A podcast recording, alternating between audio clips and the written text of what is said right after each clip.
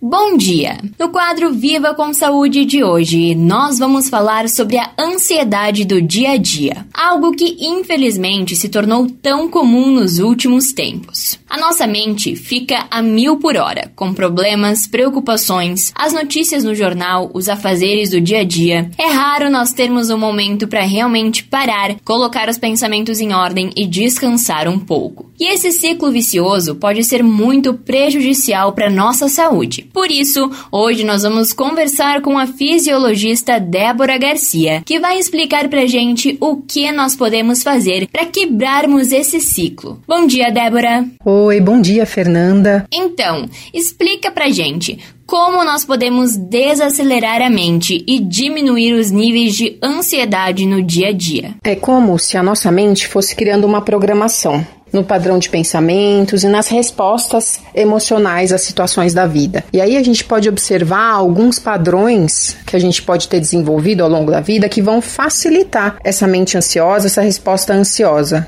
que é, por exemplo, o perfeccionismo. A gente acha que o perfeccionismo é uma coisa legal. Na verdade, o perfeccionismo é porta, uma porta de entrada para a ansiedade. Como que eu faço, Débora? Na verdade, é entender o que é o perfeccionismo, né? A busca da perfeição, é aquela sensação de estar tá sempre um pouco insatisfeito com as coisas que faz, porque geralmente o que a gente faz não é perfeito. E aí buscar identificar onde, né? Por que que eu sou assim? Por que que eu tenho esse nível de exigência com as coisas que eu faço, comigo e às vezes até com as pessoas à minha volta? E lembrar que a gente pode sim buscar alta performance, que a gente pode buscar excelência, pode buscar fazer as coisas com excelência, que é bem diferente do perfeccionismo. Então eu vou buscar fazer as coisas de uma maneira muito boa. Não vou deixar deixar de qualquer jeito, porque tem gente que vai para os extremos, né? Ou é perfeccionismo ou é, é, mais desleixado. E não necessariamente assim. A gente pode sim buscar alta performance naquilo que a gente se propõe, no trabalho, é, na saúde, nos relacionamentos, mas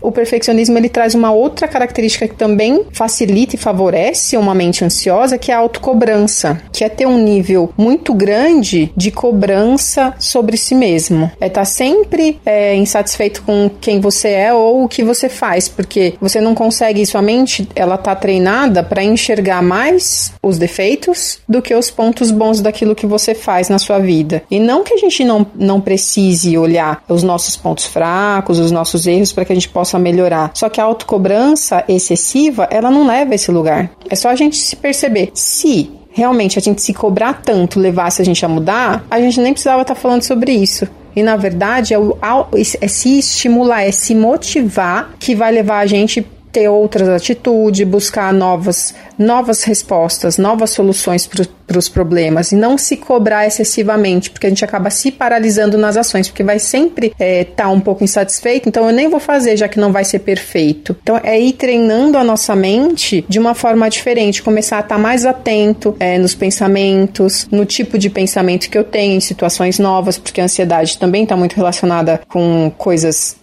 que vão acontecer. E nesse momento tem muita coisa que a gente não sabe, que a gente não controla, né? Que pode ser aí um gatilho bem forte para a ansiedade.